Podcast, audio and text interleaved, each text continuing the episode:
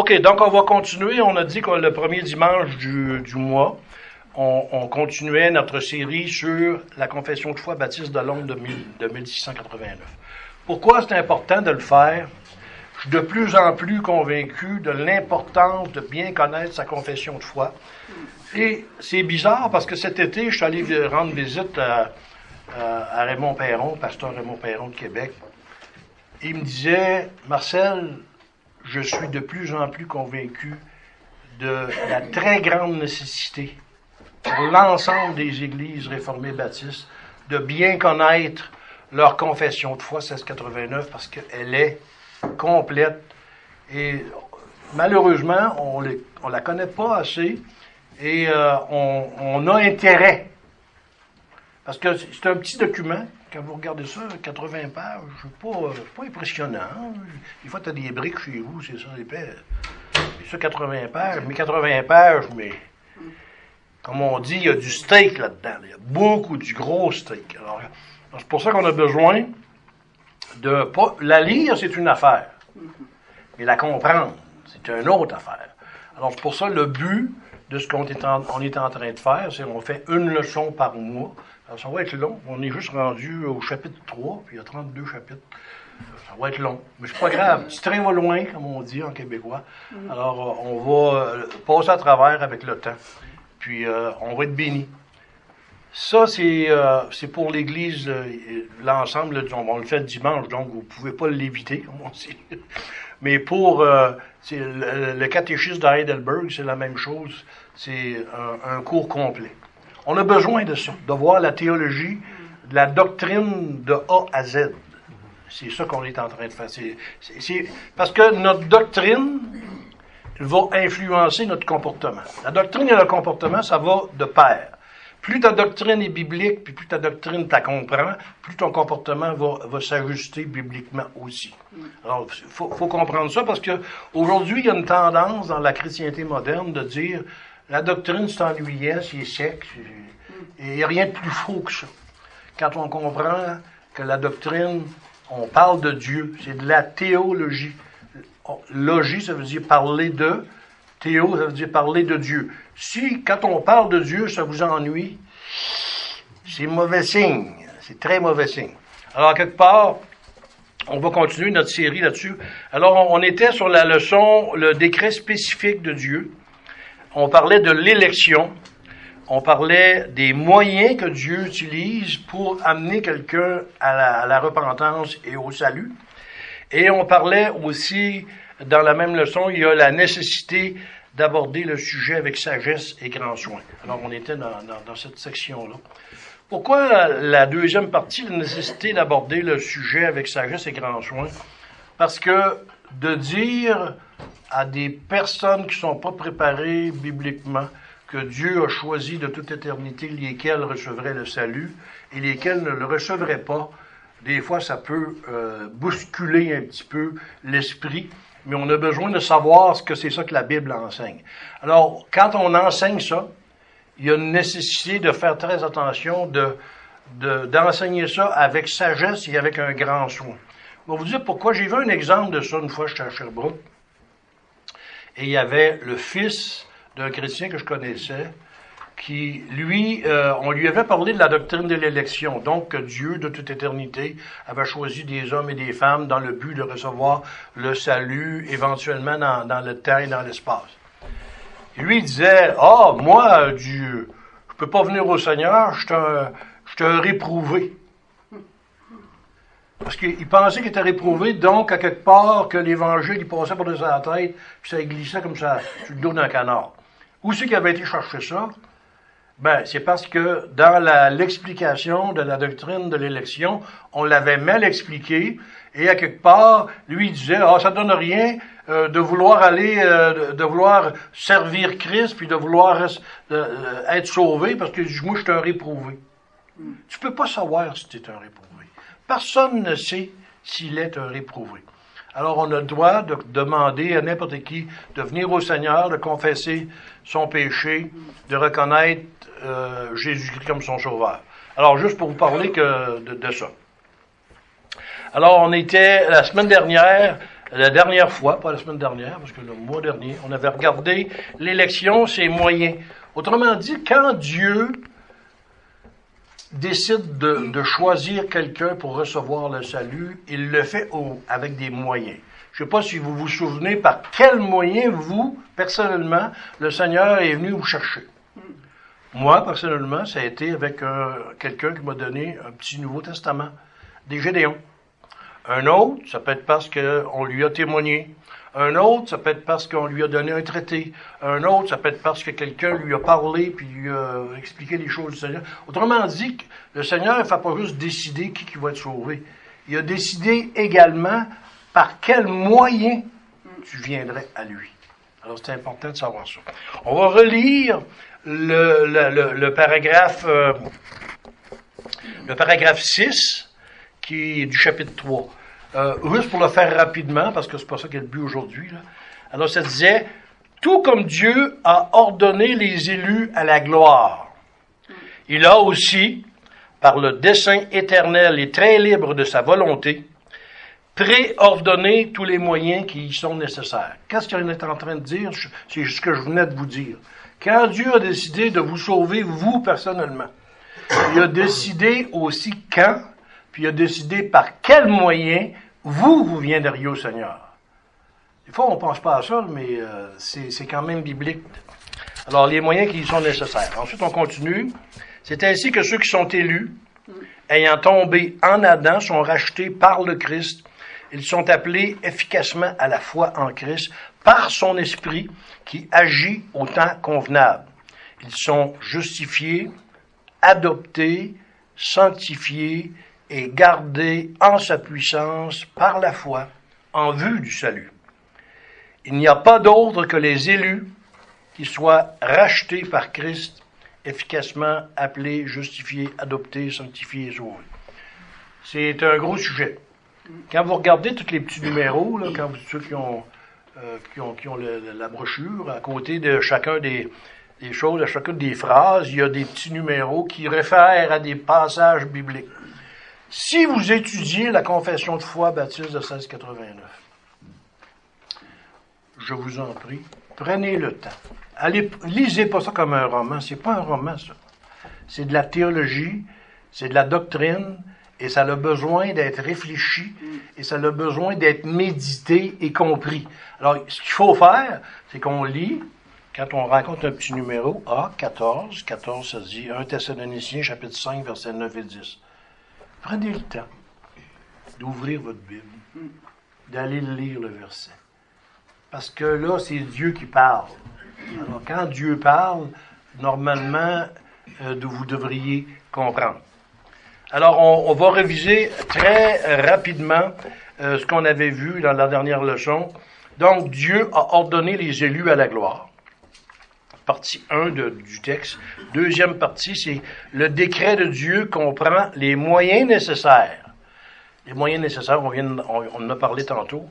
Et ça dit, c'est Christ qui rachète les élus. Je pense qu'il n'y a pas personne de nous qui doute que c'est Christ qui rachète les élus. Quatrièmement, quatrième partie, c'est le Saint-Esprit qui applique la rédemption de Christ par l'appel irrésistible. Autrement dit, c'est le Saint-Esprit qui fait en sorte comment ça se fait que moi, j'ai entendu l'évangile, ben. Dans la famille, chez nous, mon père avait une Bible dans le temps, ça m'intéressait pas plus que ça. J'avais 10 ans, quand mon père avait acheté une Bible. Je lisais ça, puis ça me passait six pieds par la tête. Ça m'intéressait pas plus qu'il fallait. Et durant le temps, durant le temps, entre 10 ans, et moi été sauvé à 33 ans, entre 10 ans et 33 ans, il y en a plusieurs personnes qui m'ont parlé de Jésus-Christ. Des traités, des conversations, la télévision, euh, ça n'arrêtait pas, là. Comment ça se fait que pendant toutes ces années-là, j'ai entendu une multitude de choses sur Jésus, puis ça l'a jamais allumé? La journée que ça l'a allumé, ça veut-tu dire que cette journée-là, j'étais plus intelligent qu'une autre journée? Non. Ça veut dire quoi? Ça veut dire que c'est le jour où le Saint-Esprit a décidé que la lecture que j'allais faire du Nouveau Testament, j'allais comprendre ce que je lisais. Jésus est mort pour toi. il a payé l'équivalent des fautes de l'enfer. Ce que tu aurais été en enfer, les fautes que tu aurais dû avoir, ce que tu aurais subi comme douleur en enfer, Jésus a accepté de le prendre à ta place. Et les exigences que Dieu voulait, que je que j'obéisse parfaitement à la loi, au décalogue, aux dix commandements de Dieu, à la perfection toute ma vie, en pensée, en parole, en action, et qu'il n'y ait aucune omission. Il fallait que quelqu'un l'ait fait. C'est à moi qu'il fallait qu'il fasse ça. Connaissez-vous un chrétien qui a jamais péché? Il n'y a pas. Quand on croit en Jésus, on croit que Jésus a subi châtiment, que vous auriez dû subir à votre place, et on croit aussi qu'il a accompli à la perfection ce que Dieu exigeait de toi, à ta place encore une fois. Fait qu'il a, il a pris ta punition à ta place, puis il a accompli ce que Dieu exigeait de toi à ta place. C'est merveilleux le salut. Mais c'est le Saint-Esprit qui fait que tu comprends ça à un moment donné. Tu lis les Écritures, les Écritures le disent, comme le, verset que je vous ai dit qui, est un résumé de l'Évangile, 2 Corinthiens chapitre 5 verset 21. Si vous rencontrez quelqu'un, vous avez une Bible avec vous, puis vous ne savez pas par où commencer, commencez par 2 Corinthiens 5, 21. Celui qui n'a pas connu le péché, il l'a fait devenir péché, afin que, sa justice nous soit imputée. À quelque part, c'est un verset d'une grande importance. Il y en a plein d'autres, mais ça, c'en est un. Je dirais que c'est un verset clé. Comment ça se fait que vous allez, vous allez lire le verset à 200, 200 personnes, puis il y en a peut-être 199 que ça va lui passer six pieds par la tête, puis il y en a un que cette journée-là, il va recevoir l'enseignement, puis il va dire Ah, non ça. Mes péchés sont pardonnés, j'irai pas en enfer. Je sais où je vais aller passer ma destinée éternelle. Puis je sais que les exigences que Dieu a de moi, là, il y a quelqu'un qui l'a fait à ma place, c'est Jésus. Et là, tu as le goût de le suivre, puis tu as le goût de... Sa parole, elle t'intéresse, puis elle devient la règle de ta vie, elle devient une boussole. Elle t'intéresse. Avant, ça t'intéressait pas. Comment ça se fait? C'est là, la partie qu'on vient de lire, que c'est le Saint-Esprit qui applique la rédemption de Christ par l'appel irrésistible. L'appel irrésistible, là, ceux qui connaissent le, le, truc mémotechnique TULIP, là, Total Depravity, euh, Unconditional Election, en anglais, euh, L, Limited nom. Autrement dit, c'est les cinq points, c'est euh, la, la dépravation totale de l'homme. L'homme est dépravé dans toutes ses facultés. Le U, c'est l'élection inconditionnelle. Dieu t'a pas choisi sur la base qu'il savait d'avance que tu étais pour croire. Il t'a choisi sur la base de son bon plaisir, uniquement. Point final. Le L, c'est la rédemption particulière. Dieu t'a choisi, mais il n'a pas, il a pas sauvé tous les hommes de la terre. Il a sauvé ceux que lui a décidé qu'ils deviendraient des, chrétiens. Donc, et le, le, I, quand on prend le tulip, le I, c'est irresistible grace, la grâce irrésistible. C'est le fait que, une bonne fois, tu vas lire la parole ou tu vas entendre la parole et tu vas comprendre ce que Dieu est en train de te dire et tu vas le recevoir dans ton cœur et tu vas, c'est ça, la, la, la grâce irrésistible, c'est, c'est le Saint-Esprit qui fait ce travail-là c'est bien important de comprendre ça. Et le cinquième point, c'est les bénéfices de l'appel irrésistible qui sont appliqués aux élus. Quand on dit qu'ils sont il y, a, des phrases, des fois, dans les Écritures ou dans, ou les confessions de foi qui sont d'une qui sont d'une profondeur qu'on fait juste les dire comme ça, puis on ne comprend pas. Ils sont justifiés. Ça veut dire quoi être justifié? Ça veut dire être déclaré juste par Dieu lui-même. Dieu lui-même dit, je pourrais prendre vos noms individuellement, puis dire, Dieu lui-même dit que est juste. Mais pourquoi je peux dire de chacun d'entre nous ou que, Dieu nous dit, disons, je suis justifié, Marcel, on va prendre mon nom parce que je ne veux pas mettre personne mal à l'aise. Marcel Longchamp est justifié. Quelqu'un qui m'ont connu quand j'étais jeune, ils vont dire Hein? Lui? Justifié? Justifié de quoi? Il est juste quoi, lui tu sais, il est juste, juste, ça veut dire qu'il a mené une vie euh, exemplaire, euh, obéissant à Dieu. Quelqu'un dirait, ben là, moi, la manière je l'ai connu, il n'était pas très obéissant, il n'était pas très... Pourquoi, il, pourquoi je, je peux dire que Dieu peut dire de moi que je suis juste? C'est pas ma justice, c'est celle de Christ. Autrement dit, pourquoi je suis juste? Parce que mes péchés, et Dieu seul sait le nombre et la gravité. Disons qu'il y en a des millions, disons. Mais Jésus, sur la croix, il a subi le châtiment que moi j'aurais dû avoir. Il l'a subi à ma place. Donc, tous mes péchés ont été pardonnés. Passé, présent, à venir. Tous. Tous pardonnés. Donc, aux yeux de Dieu, c'est comme si je n'avais plus de péché. Je les ai faits, je vais en faire encore, mais Jésus les a toutes pardonnées. Donc je suis déclaré juste. Mais s'il avait juste payé pour mes péchés, est-ce que ça aurait été suffisant que j'aille au ciel?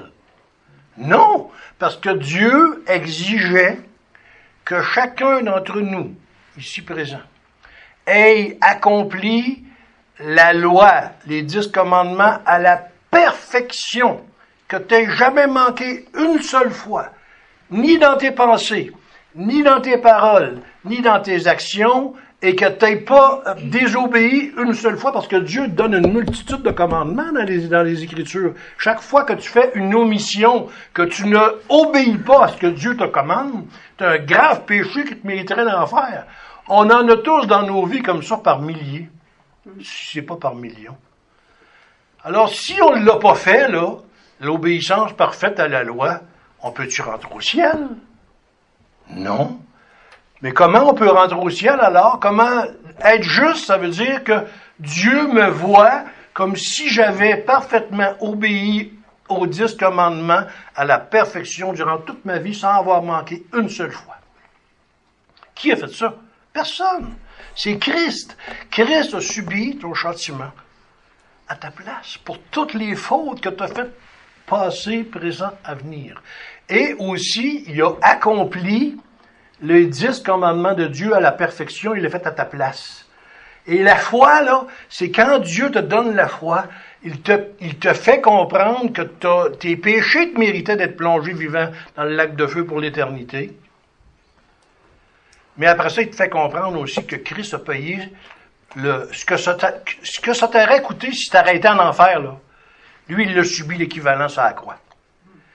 Et autre chose, non seulement il a fait ça, mais il a fait aussi une parfaite obéissance, parce que quand Jésus est venu sur la terre, il n'a pas manqué une seule fois au commandement de Dieu, ni dans ses pensées, ni dans ses paroles, ni dans ses actions, et il n'y a eu aucune omission face au, commandement que Dieu lui donnait. C'est fort, ça. Et ça, c'est mis sur votre compte à vous. Autrement dit, le compte que vous aviez avait une multitude de péchés dessus qui vous auraient mérité d'aller en enfer pour l'éternité. Mais ça, c'est effacé. Puis ce que Dieu exigeait pour que vous puissiez rentrer et vivre en sa présence, une parfaite obéissance à la loi en toutes choses, en tout temps, sans avoir manqué une seule fois, Christ l'a fait, et ça aussi, c'est mis sur votre compte. Donc, votre dette est complètement effacée, payée, et les exigences que Dieu avait envers chacun d'entre nous, Dieu vous dit, je te vois, toi personnellement, comme si tu avais obéi à la perfection en tout temps, en toutes choses. C'est merveilleux, ça? Dieu me voit comme si j'avais fait une parfaite obéissance à la loi toute ma vie. Ça, c'est le Saint-Esprit qui te fait comprendre ça. Qui te fait non seulement comprendre ça, mais qui te fait accepter ça. Alors, euh, les récipiendaires du salut aussi, il faut comprendre qu'ils sont exclusifs parce que la dernière phrase du paragraphe 6 disait Il n'y a pas d'autre que les élus qui soient rachetés par Christ, efficacement appelés, justifiés, adoptés, sanctifiés, sauvés. On pourra encore aller, bien loin dans chacun de ces mots-là pour expliquer le sens de, de ces mots-là.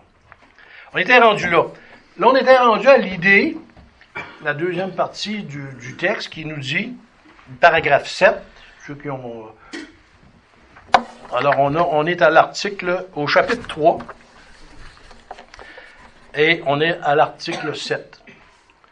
Alors, ça dit La doctrine de ce profond mystère de la prédestination doit être traitée avec une sagesse et un soin particulier, afin que ceux qui cherchent la volonté de Dieu révélée dans sa parole et qui lui obéissent puissent, dans la certitude de leur appel efficace, être assurés de leur élection éternelle.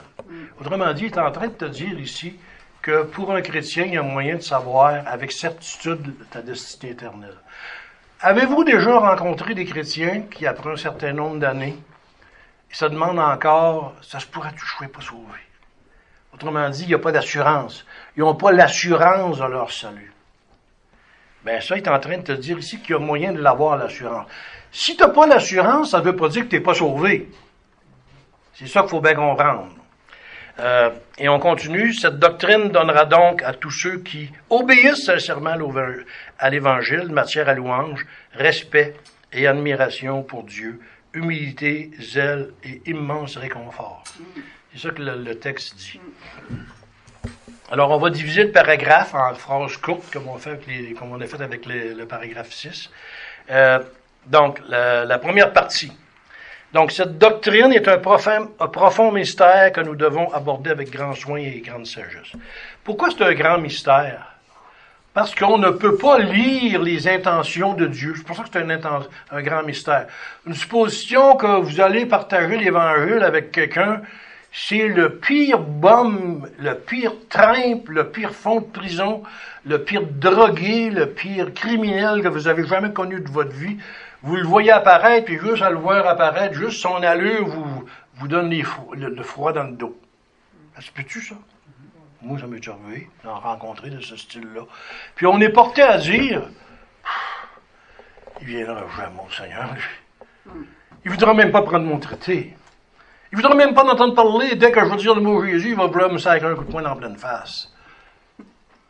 Pourtant, ça s'est vu historiquement, on pourrait prendre, on pourrait multiplier les exemples où Dieu a pris quelqu'un comme ça qui a l'air qu'il n'y a rien à faire avec. Tu des fois, on dit, dit de quelqu'un, il n'y a rien à faire avec lui, ou rien à faire avec elle. Elle est pourrie jusqu'à l'os, elle ne changera jamais. Je me souviens des fois, je travaillais chez Zellers dans le temps. Il y avait un gars qui travaillait chez Zellers euh, dans le stockroom avec un autre, avec son patron. Son patron, à un moment donné, le, gars, il, était sauvé. Il buvait, il se droguait, il, était, il avait tous les vices possibles imaginables. C'est un pécheur. Quelque part, il vient au Seigneur, jour au lendemain, n'était plus reconnaissable, boit plus, fume plus, sac plus, va à ses cultes tous les dimanches, son langage était transformé, toute sa personnalité était transformée. Et là, je même dire ce qui s'est passé avec lui. Il a rendu qu'il est à la Bible. Ah, pas bien dans sa tête, là. Pourtant, il y avait un miracle de, conversion qui s'était passé. Mais il ne faut pas penser que Dieu sauve uniquement les grands pécheurs, ceux, qu'on pourrait appeler les grands pécheurs, comme ceux que je viens de vous parler, des genres de criminels, drogués ou ce que tu voudras. Des fois aussi, ceux qu'on appelle les petits pécheurs, Dieu en a sauvé de toutes les sortes. Puis des grands criminels, Dieu en a sauvé. Quand on dit que c'est un profond mystère, comment ça se fait que Dieu, dans une famille, disons, vous êtes dix chez vous, disons. Des fois, sur les dix, le Seigneur va en sauver deux. Des fois trois, des fois plus. Des fois un sur dix. Les neuf autres, pourtant, ils ont eu la même éducation que vous, ils sont venus dans la même ville, le même père, même mère, même, même tout. Comment ça se fait qu'il y en a neuf qui ne viennent pas au Seigneur, puis il y en a un que lui vient au Seigneur? C'est un profond mystère. Je ne sais pas pourquoi Dieu m'a choisi, moi. Moi, on vous dit, bien franchement, dans la famille chez nous, s'il y en avait un qu'on aurait pensé qu'il viendrait jamais au Seigneur, ça aurait été moi. Pourtant, il y a quelque chose de mystérieux là-dedans quand on dit que c'est un profond mystère. Pourquoi le Seigneur est venu te chercher toi? Puis pourquoi il n'est pas venu chercher d'autres de ta même famille? On ne le sait pas. Parce que c'est un choix divin. C'est Dieu lui-même qui décide que c'est toi, telle personne. Quelque part, c'est vrai que c'est mystérieux. Parce qu'on voudrait savoir. Parce que moi, je prends l'exemple, des fois, tes enfants, tu as, as, des enfants. Tu voudrais-tu le savoir si Dieu va le sauver, ton gars ou ta fille? Moi, j'aimerais bien ça le savoir. Mais je ne le saurais pas. Tout ce que je peux faire, c'est de lui annoncer l'Évangile, puis de prier. Le reste, ça appartient au choix de Dieu. Donc, euh, cette doctrine-là doit être, doit être euh, enseignée et partagée avec un grand soin, c'est-à-dire, on ne peut pas dire à quelqu'un tu es un réprouvé ou tu vas aller en enfer. Tout le monde va en enfer à moins de recevoir la grâce. Alors, c'est ça la règle de, base. Alors, si une personne n'est pas sauvée, elle va en enfer directement. Mais de là savoir si lui, la personne, il n'y a, pas un petit signe dans le dos, un point jaune ou un point rouge ou à quelque part sur lui, que quand tu es voué pour Ah, lui, il faut que je parle de l'Évangile parce qu'il euh, y a un point rouge. On ne sait pas c'est qui que le Seigneur a élu. Donc, qu'est-ce qu'il faut faire? C'est de parler de l'Évangile à tous. Parce qu'on leur parle de l'Évangile et ceux qui vont répondre, c'est parce qu'ils ont reçu la grâce de Dieu. Quelque chose d'intéressant euh, dans ça, je ne sais pas si vous êtes déjà arrivé, quand vous arrivez au chapitre 9 euh, de Romains, il y a quelque chose de spécial. je dirais que c'est un des chapitres les plus controversés de toute la Bible. Alors, il y a des chapitres comme ça qui amènent des ostinations. Parce que pas tout le monde le comprend de la même façon. Et il y a des profondeurs, il y a une, profondeur là-dedans qui, qui, est peu commune. On la relit. Alors Paul, il dit, que dirons-nous donc, y a-t-il en Dieu de l'injustice? Parce qu'il est en train de parler que Dieu a sauvé certains, puis qu'il n'a pas sauvé d'autres. Fait que là, des fois, quand on entend cette doctrine-là, Dieu a sauvé certains, il n'a pas sauvé d'autres. Fait que là, tu es porté à dire, ben, Dieu est injuste. Pourquoi il n'a pas sauvé tout le monde en même temps? Alors, ça qu'il dit, Paul, dit, que dirons-nous donc? Y a-t-il de l'injustice en Dieu? Loin de là car il a dit à Moïse, je ferai miséricorde à qui je fais miséricorde, et j'aurai compassion de qui j'ai compassion. Ainsi donc, cela ne dépend ni de celui qui veut, ni de celui qui court, mais de Dieu qui fait miséricorde. Autrement dit, ton salut dépend de Dieu. Verset 17. Car l'Écriture dit à Pharaon, je t'ai suscité à dessein pour montrer en toi ma puissance et afin que mon nom soit publié par toute la terre. Ainsi, il fait miséricorde à qui il veut et il endurcit qui il veut. Ça, si ça ne nous dérange pas, cette phrase-là, quelque part, ça devrait nous déranger.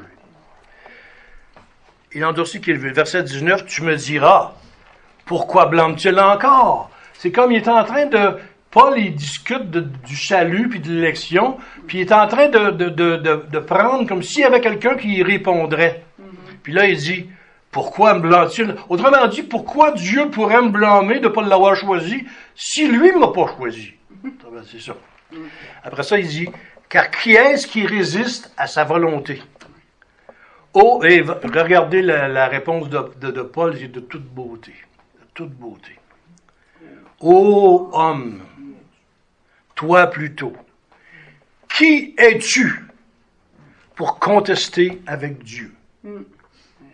Le vase d'argile dira-t-il à celui qui l'a formé, pourquoi m'as-tu fait ainsi? Le potier n'est-il pas maître de l'argile pour faire avec la même masse un vase d'honneur et un vase d'usage vil?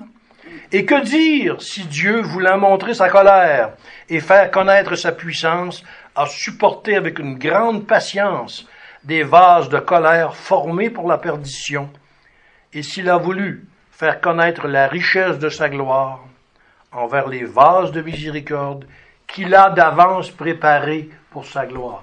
Un chapitre, vous là, si vous voulez vous régaler en théologie, lisez Romains 9, vous allez, voir qu'il y, y, a du matériel à réfléchir ici. Beaucoup, beaucoup, beaucoup, beaucoup. 1 Thessaloniciens, chapitre 1, versets 4 et 5. Nous savons frères bien-aimés de Dieu, que vous avez été élus. Euh, notre évangile ne, vous ne, ne nous ayant pas été prêché en parole seulement, mais avec puissance, avec l'Esprit Saint et avec une pleine persuasion. Car vous n'ignorez pas euh, ce que nous avons montré ainsi parmi nous à cause de vous.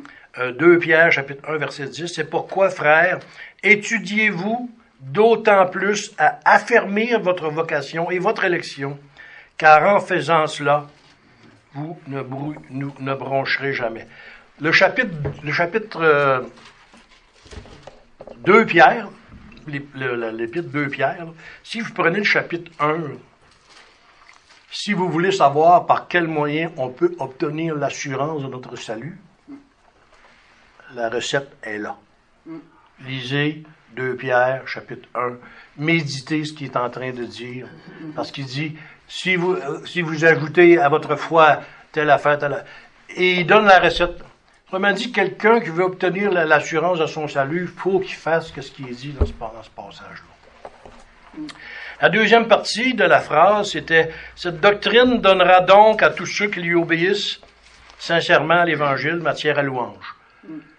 Si après avoir reçu la grâce de Dieu, le pardon de tes péchés, l'assurance de où tu vas aller passer ton éternité, si ça t'amène pas à la louange, c'est parce que tu n'as pas compris où tu t'en allais. Puis tu n'as pas, pas non plus compris ce que Dieu t'a donné, la richesse de ce qu'il t'a donné.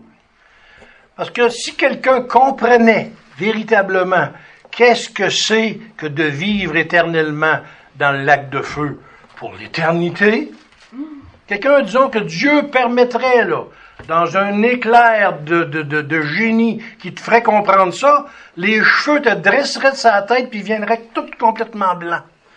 Tu serais mort de peur. Et c'est, le cas de dire. Tu serais vraiment- tu, ah, m'en allais là. Puis c'est là que tu t'en allais. À quelque part. Matière à louange. Si on sait de quoi Dieu nous a sauvés, non seulement il nous a sauvés de ça, mais il nous a donné la vie éternelle, de vivre dans la présence même de Dieu, avec la paix, la joie euh, et la parfaite harmonie. Il n'y a plus aucun péché là. Puis il t'a donné ça pour la vie éternelle. Hey, il t'a donné beaucoup, là. Si tout ça, là, vient, ce qu'on vient de dire là, ça t'amène pas à la louange, c'est ça que le texte dit. Parce que quand tu te rends vraiment compte de ça, le moindrement, même si c'est pas pleinement, là, le moindrement, tu vas dire, Seigneur, merci. Parce que si j'avais été là, oh, ça serait pas drôle. Alors, dans Éphésiens 1, chapitre 6, ça dit Béni soit Dieu, le Père de notre Seigneur Jésus-Christ, qui nous a bénis de toutes sortes de bénédictions spirituelles dans les lieux célestes par Christ, selon qu'il nous a élus en lui avant la fondation du monde, afin que nous soyons saints et irrépréhensibles devant lui par la charité, nous ayant prédestinés à être ses enfants adoptifs par le moyen de Jésus-Christ, d'après le bon plaisir de sa volonté. Et regardez le verset 6 après tout ce qu'il vient de dire, à la louange de la gloire et de sa grâce. Autrement dit, si quelqu'un comprend le moindrement qu'est-ce que Dieu lui a donné en le sauvant, ça va t'emmener à la louange de la gloire de sa grâce. Tu vas dire, Dieu, je comprends un petit peu ce que tu m'as donné, puis ça va t'emmener à, l'adoration. Merci Seigneur tu n'en reviendras pas. Tu, vas avoir des, bouffées, des bouffées de louanges qu'il nous a accordées gratuitement, son bien-aimé. Moi, euh, un des versets, mon verset préféré, j'en ai un. Il est vraiment, j'aime ce verset-là pour un, je, l'aime beaucoup. Romains 11, 33. Autrement dit, si on regarde où qui est situé dans l'épître de Romains, Paul est en train d'expliquer, parce que l'épître de Romains, c'est l'explication du salut. Il explique le salut, et après qu'il a eu tout fini d'expliquer les merveilles que contient le salut en Jésus-Christ, voici la phrase qu'il s'écrit. Il s'écrit vraiment. Ô profondeur de la richesse et de la sagesse et de la connaissance de Dieu. Que ses jugements sont impénétrables et que ses voies sont incompréhensibles. Autrement dit, il est en adoration. Il dit, ô profondeur de la richesse et de la sagesse et de la connaissance de Dieu. Quand on dit ces jugements dans le texte, vous allez voir dans l'original, dans l'original, le mot jugement, c'est les décrets.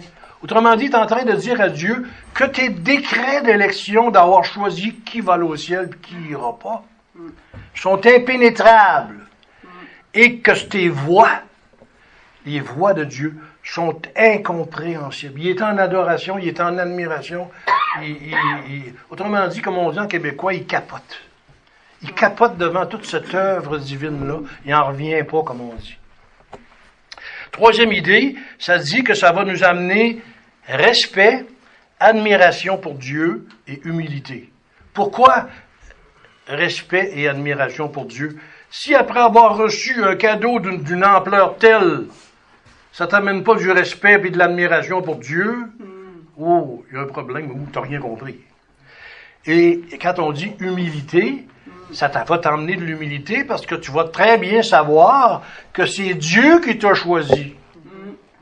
C'est Dieu qui t'a accordé la grâce. Donc l'humilité, c'est que tu diras pas, ben moi je suis meilleur que mon frère, ou meilleur que ma soeur, ou meilleur que mon fils, ou meilleur que, que mon voisin, que ma voisine, parce que lui, il n'a pas compris, il n'a pas accepté Jésus.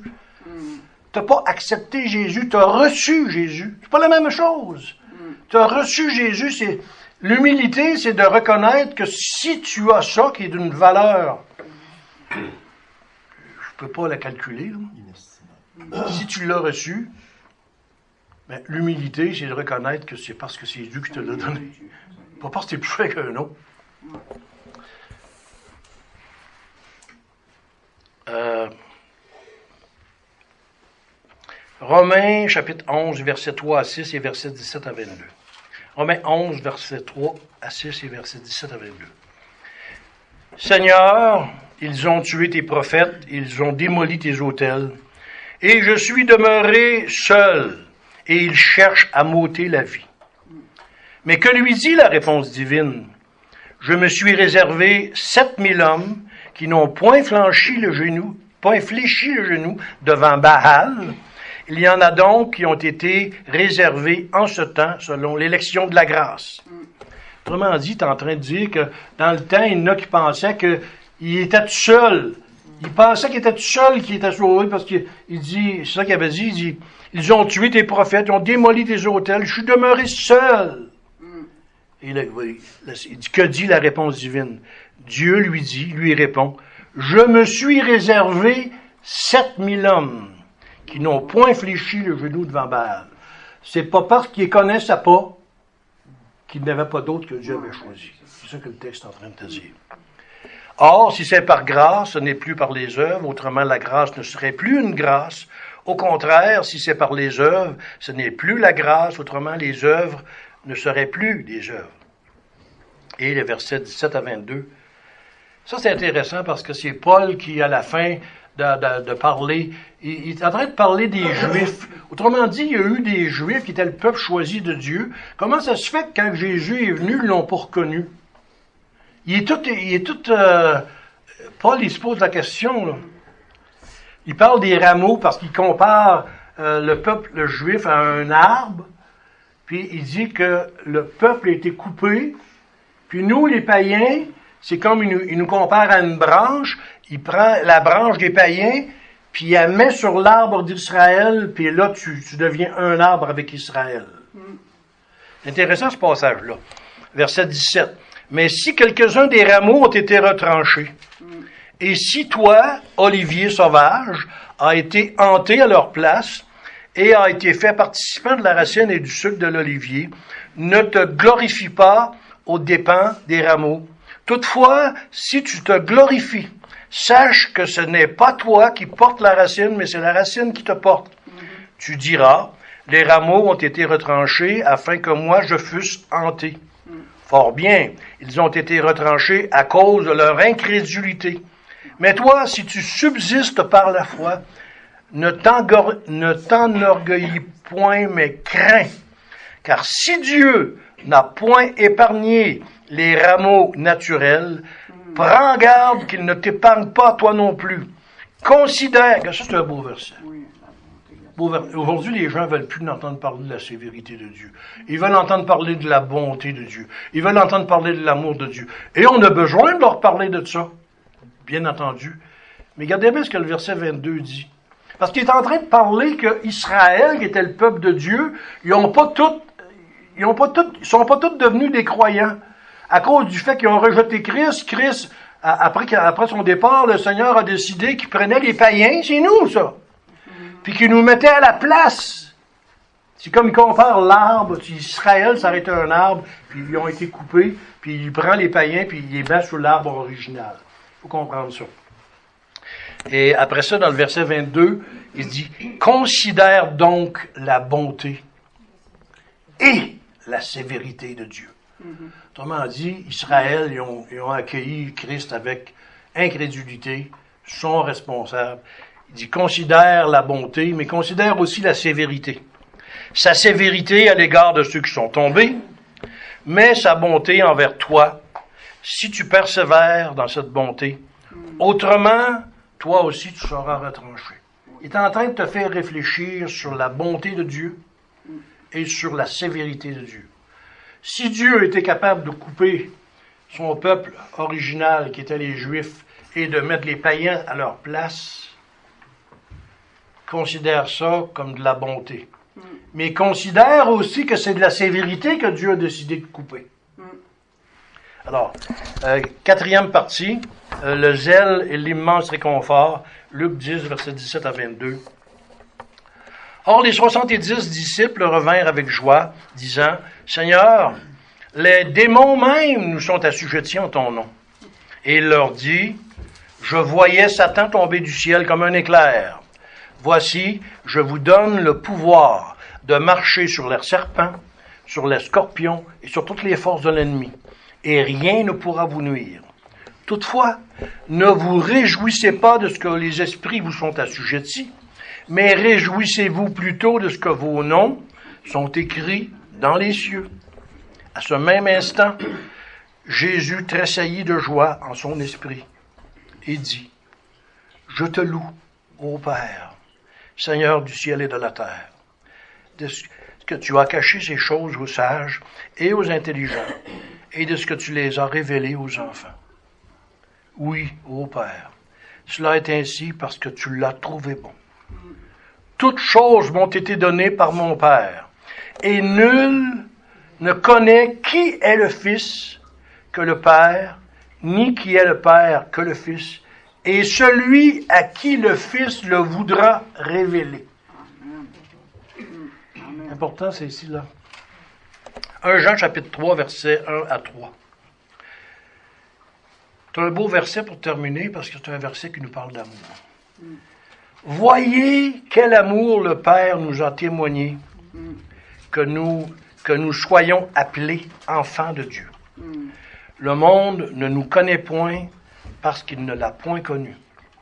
Bien-aimés, nous sommes à présent enfants de Dieu, et ce que nous serons n'a pas encore été manifesté, mais nous savons que quand il sera manifesté, nous serons semblables à lui, parce que nous le verrons tel qu'il est.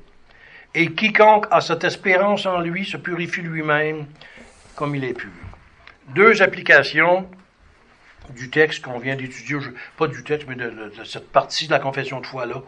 Ce serait une confession de foi qu'on pourrait étudier, juste ce paragraphe-là, on pourrait l'étudier encore bien plus qu'une que, 45 minutes.